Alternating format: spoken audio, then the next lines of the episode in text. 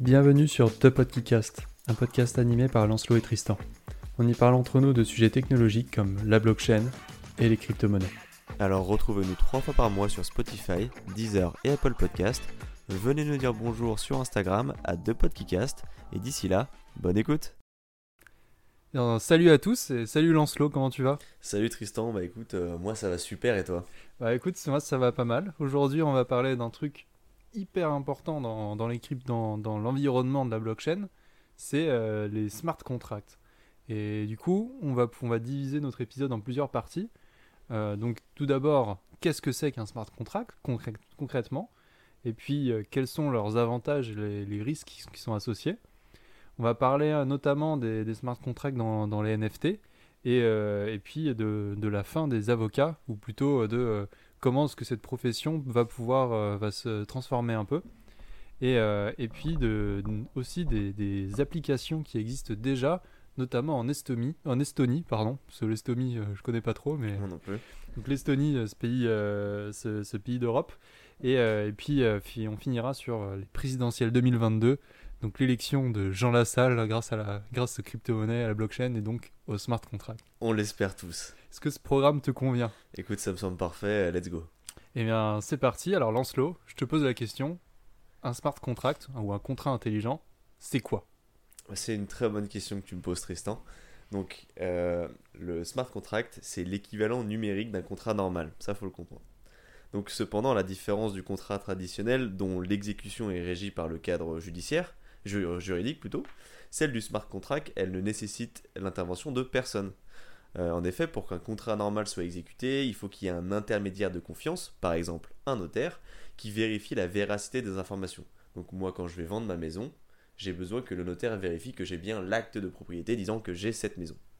Dans le cas des smart contracts, c'est la blockchain qui va agir comme intermédiaire de confiance pour sécuriser et rendre infalsifiables les termes et les conditions de l'exécution. Une fois que le contrat est signé, il, aura- il aura lieu. Les smart contracts sont, smart contracts, pardon, sont principalement euh, liés à la, blockchain Ethereum. Euh, il, faut, voilà, il faut juste comprendre que ce sont des contrats auto-exécutoires. Donc quand le contrat est signé, il s'ex- il s'exécutera lorsque les conditions sont remplies et ils sont immuables. Donc euh, on ne peut pas les changer. Et juste pour un peu, un peu d'histoire, ça a été créé en, en 1995 par Nick Szabo, qui avait au tout début donné le- l'exemple d'une voiture louée, dont le smart contract pourrait redonner automatiquement le contrôle du fonctionnement de la voiture au loueur si le locataire omet de faire des paiements à temps. Donc en gros, euh, il y a un prélèvement automatique tous les mois et au moment où le prélèvement ne se fait plus, le smart contract se déclenche, ou enfin plutôt s'arrête, et euh, l'utilisateur perd le contrôle de la voiture. Donc finalement, c'est pas quelque chose de, de nouveau. Enfin, c'est nouveau, ça, ça a 20 ans, quoi, mais c'est- ça ça a, été pas, ça, ça a pas été amené avec, euh, avec la blockchain et la blockchain Ether, quoi, il y a, il y a quelques années. Ouais, exactement. C'est juste que la blockchain Ether, bah, nous, c'est un petit peu la maison des smart contracts aujourd'hui, donc il y en a beaucoup qui se débloquent dessus. Mais on avait cette discussion euh, hier euh, hors, euh, hors, hors micro, si on peut dire, hors champ. Euh, on disait qu'il il y avait énormément d'innovations technologiques qui, se, qui arrivaient, mais qu'en fait elles mettaient peut-être 20 ou 30 ans à devenir concrètes pour la vie euh, quotidienne de Mm. tout le monde. Euh, que il y avait, on parlait de machine learning, etc. Et on disait qu'on était euh, en termes de recherche extrêmement avancé, mais qu'aujourd'hui, dans la- dans l'application concrète, on en était encore assez loin. Et ça, sera le prochain épisode. ça, sera, ça, sera le, pro- ça sera littéralement le prochain épisode. Ça, ça fait même pas 4 minutes qu'on enregistre, mais le prochain épisode est déjà teasé. E- Exactement. Rendez-vous euh, rendez-vous dans du coup la semaine prochaine pour, euh, pour l'épisode suivant. Et, euh, et voilà, donc là, tu nous as expliqué euh, donc un contrat intelligent, qu'est-ce que c'était, donc un smart contract. On va sûrement écorcher le mot encore plein de fois dans, dans cet épisode. J'ai du mal à dire ce smart contracts là. Voilà. Euh, on va, peut-être qu'on fera des, un moment un épisode où on fera que des exercices de diction. Je pense que c'est une bonne idée. Et euh, quand on a vraiment, on n'aura vraiment plus aucune idée. mais, mais bref, donc alors, tu nous as expliqué ce qu'était un smart contract. Et, euh, et moi, j'aimerais savoir un peu euh, concrètement, du coup, comment, comment est-ce qu'on en écrit un Comment, comment est-ce que ça marche? Parce que là, tu nous as dit c'était un contrat qui, qui se, qui se s'activait tout Mhm. seul. Mais, mais du coup, co- comment, comment ça s'agence quoi? Comment, comment ça se présente? Bah, en gros, un smart contract, je peux, je peux te donner en fait une application super concrète pour que tu comprennes. Euh, imaginons, toi demain, tu dois partir à non, tu vas partir à Chypre parce que tu t'es, tu te, Parce que tu, tu pars. euh, le podcast marche tellement le, bien le que. podcast marche tellement bien qu'on a des revenus euh, fantasmagoriques. Non, voilà, tu, tu pars en vacances, euh, tu réserves ton billet d'avion. tu vas à l'aéroport et puis en fait, tu te rends compte que ton avion a plus de 3 heures de retard. Euh, il arrive, tu le prends, tout ça. Et tu sais que selon les régulations européennes, eh ben, tu as le droit de faire rembourser ton billet quand il a plus de quand l'avion a plus de 3 heures de retard. Sauf que c'est un enfer administratif et tu le disais en fait. Bah, c'est les, les, assurances elles font exprès en fait. Elles font exprès euh, de te mettre des bâtons dans les roues pour que tu ne demandes jamais euh, ce remboursement de 600 euros. Puis même quand tu le demandes, moi je l'ai fait cet été mmh. parce que je devais partir en Thaïlande, mais Monsieur Covid nous a dit autrement. j'ai mis 4 mois avant de voir le remboursement, tu vois. Un smart contract, en fait, ce sera au moment où tu prends ton billet, il y aurait un contrat du coup euh, numérique qui te lierait euh, à, la compagnie aérienne, qui dirait donc si jamais l'avion plus de 3 heures de retard, alors vous serez automatiquement remboursé. Comment ça marche? Le smart contract, il va être branché à une source de données fiable. Ça, c'est ultra important. il faut comprendre que c'est donc c'est que du digital, donc il faut qu'il ait une source de données et qu'il sache que toutes les données qui sont dedans sont fiables. Par exemple, la source de données enfin la data source de, euh, de l'aéroport, les heures de, décollage et d'arrivée des avions de l'aéroport. Donc voilà, là on fait pas plus sécurisé, enfin pas plus sûr comme information. Et donc il va voir que tu t'étais censé, censé partir à 14h, pardon, t'es parti à 17h, donc il y a à minima 3 heures de décalage, boum, les fonds te sont automatiquement euh, envoyés, il n'y a pas la papasse à faire, il n'y a, rien de tout ça, parce que les termes du contrat sont remplis, donc son exécution est lancée. Et c'est inarrêtable, on va dire. Du coup, j'ai pas besoin de passer euh, des jours et des jours avec Air France euh, pour me battre pour avoir un, remboursement euh, quelconque. Exactement. Et tu peux, tu t'évites un mal de tête et une envie de crier assez, assez grande. voilà. Ok, donc là, euh, c'est un, peu plus clair. Et, donc là, tu nous as présenté euh, ce qu'était un smart contract, c'est un peu euh, un, cas d'utilisation concret. Donc du coup, tu as présenté aussi, grâce à ça, un des premiers avantages des smart contracts, qui était donc du coup la rapidité et la confiance qu'on peut avoir dans, l'exécution du contrat. Est-ce que tu, aurais d'autres avantages à nous présenter qui seraient du coup d'autres avantages de, de, pourquoi est-ce qu'on devrait utiliser des smart contracts Bien sûr, mais en fait le, le, le smart contract c'est un peu le, le Liam Neeson euh, du contrat parce qu'il est rapide, efficace et précis. Donc euh, ça te fait un petit peu taken, tu vois. Mais dans l'idée... Euh, il a des capacités qu'il a développées le long d'une carrière. Ben voilà, le smart contract, lorsque les conditions elles sont remplies, il s'exécute. C'est pas plus, c'est direct, direct, droit au but. Étant digitaux et automatisés, bah, il n'y a aucun document à remplir, ce qui permet d'économiser beaucoup de temps et d'éviter des erreurs, notamment de saisie manuelle par exemple. Euh, la confiance, la transparence, comme on l'a dit, comme il n'y a aucune partie tierce qui n'est impliquée, et comme euh, le résumé des transactions est crypté, il est accessible à chacune des parties prenantes, il n'y a pas besoin de vérifier si l'information a été altérée par une personne euh, pour des bénéfices personnels, puisqu'on peut faire confiance en tout. Euh, sécurité, bon, bah, les smart contracts reposent sur la blockchain et son système de cryptographie qui est quand même plutôt pas mal. Et quand je dis plutôt pas mal, c'est vraiment plutôt pas mal. C'est de la bombe. C'est de la, bombe, c'est de la dynamique. Et euh, en termes d'économie, bah, en, fait, il faut se rendre compte, là, je vous ai, enfin, on a donné l'exemple de l'avion, mais euh, à plus long terme, ça va permettre de supprimer des intermédiaires et quand on supprime un, intermédiaire, ben, on supprime automatiquement des frais liés à cet intermédiaire. Donc ça va créer des grosses économies, ça va permettre de réduire les coûts et aussi le temps lié aux transactions. Donc euh, il y a énormément d'applications qui vont euh, simplifier la vie des gens. Ça c'est beau. Et, ça c'est beau. Et puis euh, surtout en fait, enfin c'est moins coûteux. C'est beaucoup moins coûteux à développer qu'un contrat. voilà. Et ok, donc, ouais, donc ça a pas mal d'avantages. Donc il y avait donc la vitesse, la sûreté, euh, la sécurité, le coût, la sécurité, pardon. oui, c'est pardonnez mon français, donc euh, la, sécurité, et aussi donc les coûts. Et, et mais, mais du coup, tu disais aussi que c'était immuable. Mhm. Mais est-ce que ça, par exemple, ça pourrait pas être un problème pour, pour, les, pour ces contrats intelligents? Bah Exactement. En fait, on, parle, on parle de contrats il est immuable, ce qui fait que quand il est écrit, immuable, c'est-à-dire il est écrit, il peut pas être changé et euh, lorsqu'il est activé, il s'exécutera si les conditions sont remplies. Le problème avec ça, c'est que euh, bah, en son avantage et son désavantage, c'est qu'il n'est pas humain. Pour les trucs de remboursement d'avion, c'est quand même bien pratique, mais imaginons que demain, euh, tu fasses un smart contract avec un petit agriculteur.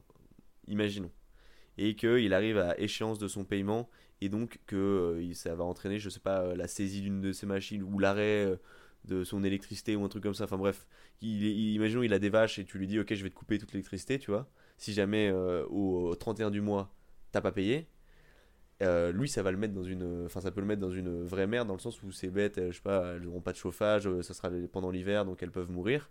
Alors que les contrats écrits par des humains, bon bah quand ils arrivent à échéance, on peut aller les négocier, on peut dire bon voilà tout ça. Alors que là, le smart contract, euh, de par euh, sa définition, il, peut, euh, bah, il va pas prendre en compte les sentiments, etc. Mais euh, on pourrait imaginer des contrats un peu plus complexes, du coup, avec des clauses qui disent euh, si, euh, je sais pas, tu vois, clause hivernale, voilà, on en parle, on en parle un peu avec l'électricité. Ouais. Clause hivernale, il est possible de renégocier les termes du, du dépitement ou un truc comme ça. Exactement, en vrai. On pourrait, on pourrait faire ça et puis, ouais, ouais, enfin, euh, oui, carrément. Euh, Donc c'est plutôt dans l'écriture du contrat Mm. qu'il faut, faudra faire attention, ou alors peut-être euh, par la suite, lorsque ça sera beaucoup plus légiféré, de, euh, de, de mettre, que ce soit peut-être obligatoire de mettre une clause, le juge Tartampion a droit de regard sur cette affaire, et puis... Ouais, complètement. En, plus, du coup, ça soulève bah, un point qu'on allait aborder après, mais autant en parler maintenant.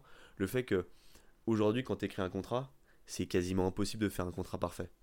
Dans le sens où euh, il y a toujours. euh, Enfin, tu, tu peux pas prévoir tous les aléas de la vie, sauf si le contrat est extrêmement simple. le Covid, Voilà, par exemple, une pandémie mondiale dans ta bouche, est-ce que tu pouvais la prévoir? Pas forcément. Euh, donc, le, le fait déjà d'écrire un contrat, c'est très dur. Imaginons que tu as un contrat qui est parfait. Quand on te dit, est-ce que tu peux me traduire ce contrat dans une autre langue Ça, te- t'es en mode, ok, il va falloir prendre toutes les subtilités de la langue, c'est super complexe. Alors quand on te dit, est-ce que tu peux traduire un contrat euh, réel en contrat en un code informatique il y a quand même, c'est c'est dur, tu vois. Il faut, euh, bah, il y a beaucoup de paramètres à prendre en compte, etc. Ce qui fait que euh, là, on, parlait des clauses, du droit de regard des juges. Les smart contracts, en tout cas, selon mon point de vue, et je sais pas ce que tu en penses, ils sont pas voués à être complètement euh, laissés seuls, euh, irrégulés, tu vois. Genre, je pense que c'est bien qu'il y ait une main dessus, potentiellement peut-être un organe régulatoire, ou en tout cas une, association, euh, bonne pratique, enfin bref, un, truc, un, truc qui permette euh, de, faire des contrats les, le plus proches et les, les, les mieux, les mieux possibles, tu vois ce que je veux dire? Ouais, bah déjà, je pense que les...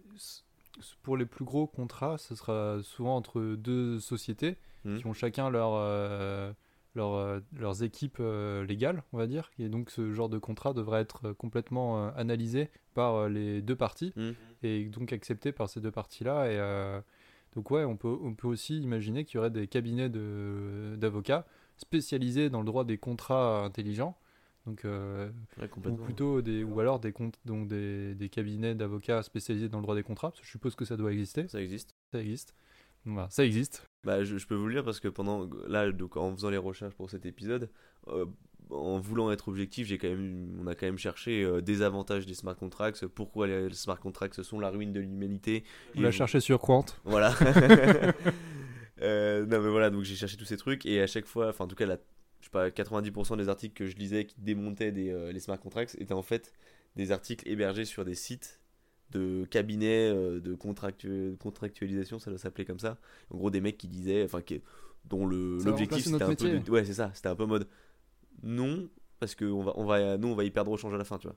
Alors que si tu regardes un peu plus loin, ils pourraient y gagner en disant bah on évolue avec et on se positionne sur ce marché en disant on devient expert du smart contracts. ça ils gagneraient un, ils auraient une part de marché euh, plus importante parce que les contrats papier vont toujours exister hein. Bah oui, bien sûr. mais euh, et que du coup ils pourraient être spécialisés dans ce genre de choses et être devenir des, des références euh, de ça et donc tous ces cabinets auraient du coup des équipes IT associées à la blockchain Ether ou à la blockchain Tezos parce que c'est du coup une alternative pour euh, pour euh, pour ça et donc et du coup chez, et du coup avoir ces deux facettes là qui, qui serait je pense hyper intéressant pour euh, pour euh, toutes les boîtes euh, donc je sais pas en logistique pour pour des gens qui font de la vente d'art par exemple Mmh, ou ce genre de choses. Parce que, donc voilà, on y arrive. Quelle transition. Quelle transition.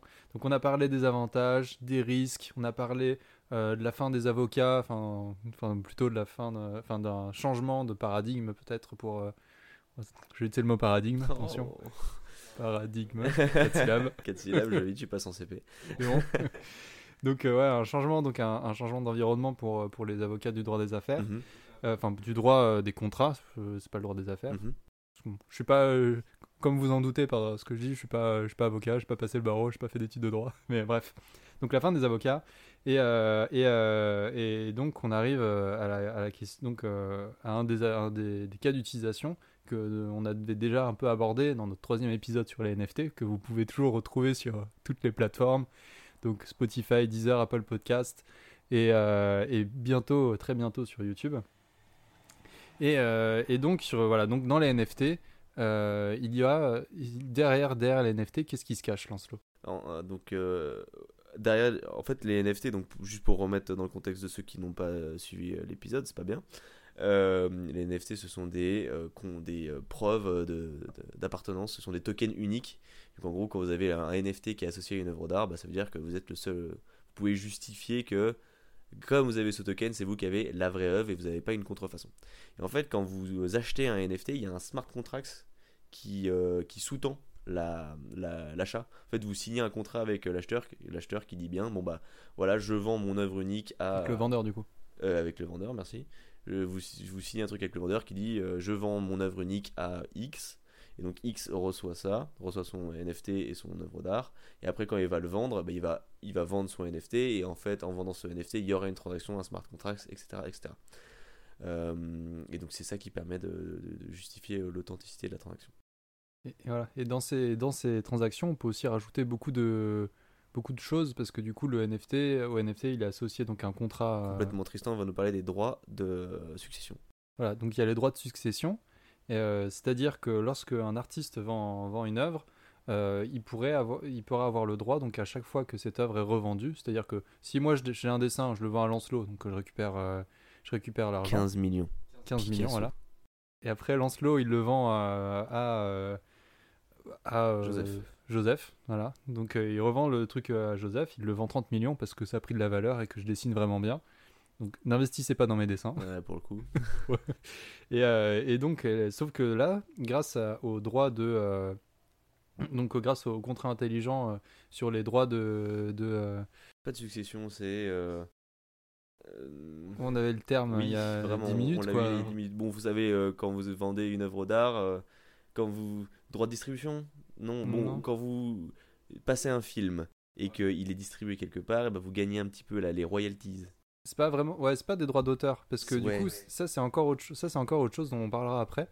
Mais en fait donc bref quand Lancelot il, il, vend le truc à Joseph moi je vais je vais avoir le droit de toucher un pourcentage de la vente. C'est à dire que sur les 30 millions de mon dessin eh ben, je vais toucher en, je vais toucher un petit pourcentage euh, parce que j'ai été l'auteur et c'est pour aider en fait les auteurs euh, lorsque leur œuvre, lorsque, euh, parce que lorsque leur œuvre euh, gagne de la valeur, de pouvoir toucher un, un pourcentage de, de, de, cette œuvre, de cette œuvre, de cette, œuvre de, de, cette prise de valeur. C'est ça, de cette prise de valeur.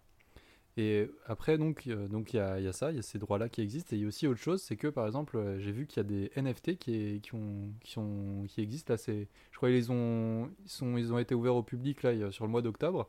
C'est des, des tyrannosaures et en fait, euh, lorsque toi tu as un tyrannosaure, si ce tyrannosaure-là a été utilisé dans une des BD des artistes, eh ben, tu vas toucher euh, un pourcentage des, des ventes de, euh, de, de, BD, de cette BD-là. Pas mal. donc ça, c'est sous réserve que ton tyrannosaure, tu ne le mets pas sur le marché. Hmm. Et donc dès que, dès que tu vendras ton tyrannosaure, tu vendras aussi les droits qui vont avec, mais, et, etc., Donc ça, c'est voilà, aussi une utilisation de, des smart contracts pour les NFT. Voilà, et, donc euh, c'est quelque chose de très euh, important pour, euh, pour les artistes. Et je fais donc ma transition en cherchant mes mots. et, donc voilà, on a vu les NFT, il y a des, aussi des vraies applications, notamment en Estonie. Donc l'Estonie, un pays d'Europe qui est très axé sur le digital. Est-ce que tu pourrais nous en dire un peu plus, Lancelot? Bien sûr. ça nous permettra en plus de transitionner sur notre utopie Utopie des élections, en fait, l'Estonie, il y a de ça, je dirais 2016, mais j'ai peur de me tromper dans la date, donc je dirais il y a quelques, quelques années, a organisé ses premières élections via un vote en ligne. Et comment est-ce qu'ils ont sécurisé ce vote en ligne? Via des smart contracts. Il faut savoir qu'en fait, l'Estonie euh, a un, statut, tu peux avoir un statut euh, différent qui s'appelle euh, citoyen digital. C'est pour les nomades digitaux. D'ailleurs, parenthèse, on vous invite à aller écouter cet excellent podcast sur Spotify, Nomade Digital, qui est vraiment, Excellent. vraiment fou. Et, euh, et donc, tu peux aller euh, t'expatrier digitalement en Estonie. Enfin, tu vas habiter là-bas, mais en gros, tu as le statut de, de, de citoyen digital. Et donc, tu peux voter en ligne pour. euh, pour euh, bah, t'as pas besoin d'aller en, en, en- en bulletin de vote. Et ça, c'est fou. Mais ce qui est encore mieux, c'est que toi, tu es citoyen Estonie, estonien, mais en fait, à ce moment-là, tu étais en Uruguay parce que tu avais envie d'aller en Uruguay. Tu peux quand même voter en ligne et donc participer à l'élection, euh, même si t'es pas sur le territoire. Tu vois, ça enlève la contrainte de se lever le dimanche matin pour aller aux urnes. Et donc, bah, du coup, si je, si je transite euh, directement, est-ce qu'on pourrait pas rêver d'un monde dans lequel les élections se passent via smart contracts? Je rêve d'un monde où René Coty est élu grâce à la blockchain. Je rêve d'un. oh, je, je veux voir ce monde. Donc, euh, ce que, ce que, je, ce que je vous propose, c'est que on va dresser le tableau de comment ça se passerait, et puis on va parler des avantages et des désavantages, parce qu'il faut pas être biaisé non plus. Il, peut, il, y, a des, il y a des désavantages. Qui ont toujours été trouvés avec Bing. Qui ont toujours été trouvés avec Bing d'ailleurs. Non, non, ça c'est. Ça vient, ça sort de nos têtes. Ouais, non, on est, on est les premiers à critiquer. hein. Donc, voilà, contexte. Chaque, citro- chaque citoyen français se voit attribuer une adresse électronique, de la même manière qu'on a un numéro de sécurité sociale. Voilà. Quelque temps avant le scrutin, chaque citoyen majeur va recevoir une unité de crypto-monnaie nationale qui vaut comme un jeton de vote. En fait, ça serait comme ton. ton euh, C'était ton. Ta carte de vote. ta- ouais, ça, ta carte d'électeur. Euh, ta carte d'électeur. Exact, c'est ça. Tu reçois une carte d'électeur numérique. Tu aurais ton NFT euh, carte d'électeur dans ton wallet. Exactement. Et après, tu peux le revendre sur le marché noir pendant Bien sûr, il ne serait pas vendable.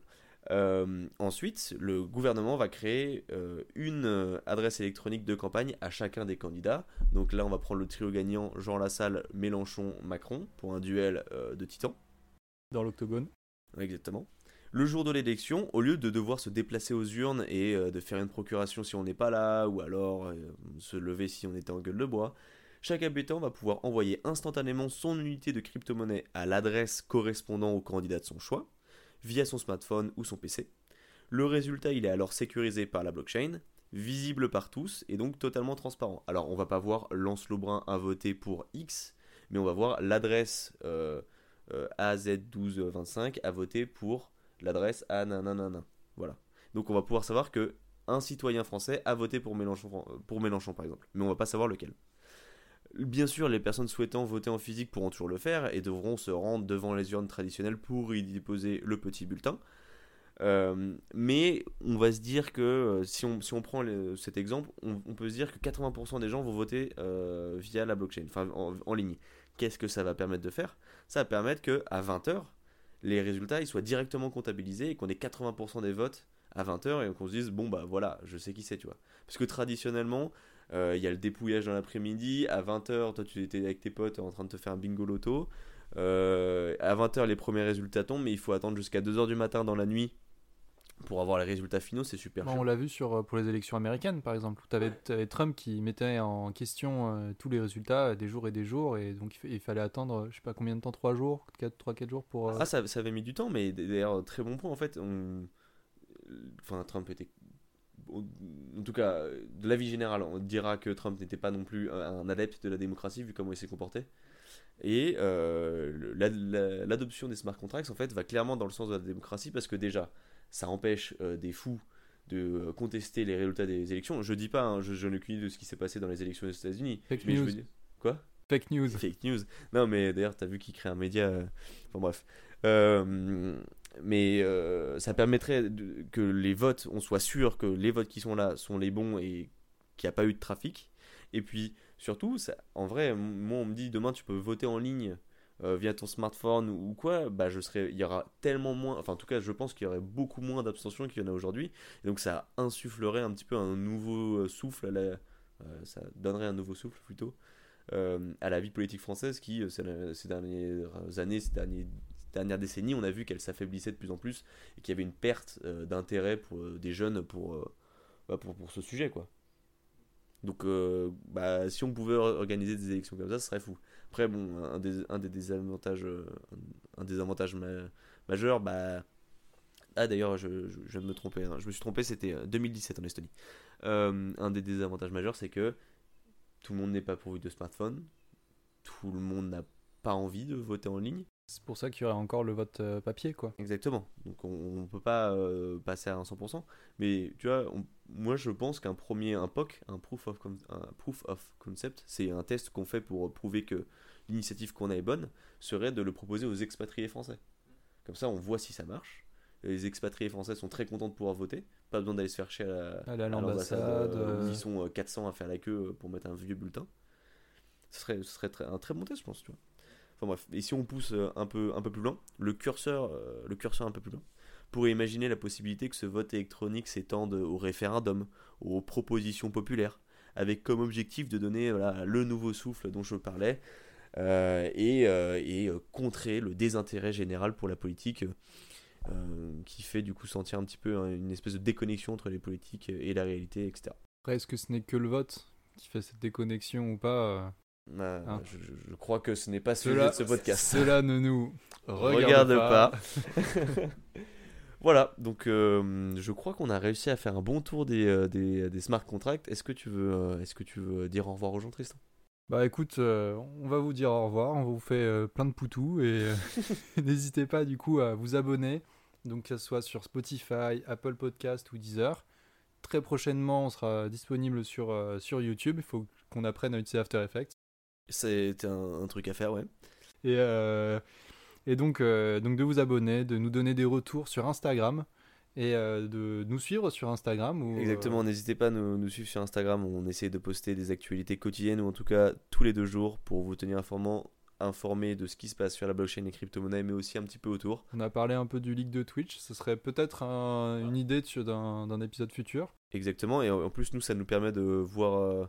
Enfin, quand vous likez ou commentez des posts, ça nous permet de savoir un petit peu ce qui vous plaît, donc d'orienter nos épisodes comme ça. N'hésitez vraiment pas à nous envoyer un petit message en, parlant d'un sujet. euh, vous avez entendu quelque chose, ça vous intéresse, vous voudriez en savoir un, peu plus. Nous, euh, carrément chaud de le creuser. Exactement, et on va mettre maintenant les sources en description des épisodes, car c'est quelque chose qui a été euh, demandé. Donc pour vous montrer qu'on prend vos retours, qu'on prend en compte vos retours. Exactement. Et, euh, et donc euh, voilà, n'hésitez pas aussi à nous envoyer un mail de podcast.gmail.com. Tristan est toujours planqué devant cet email et il attend encore. J'attends seul, dans le froid. Voilà. Donc voilà, sur Instagram, c'est très bien, on, on vous lira, on vous Exactement. répondra. Euh, si vous êtes. Et donc voilà, donc on vous répondra. Et c'est fini pour aujourd'hui. Merci Lancelot. Merci Tristan. Et on À se voit prochaine. à la prochaine. Salut. Ciao.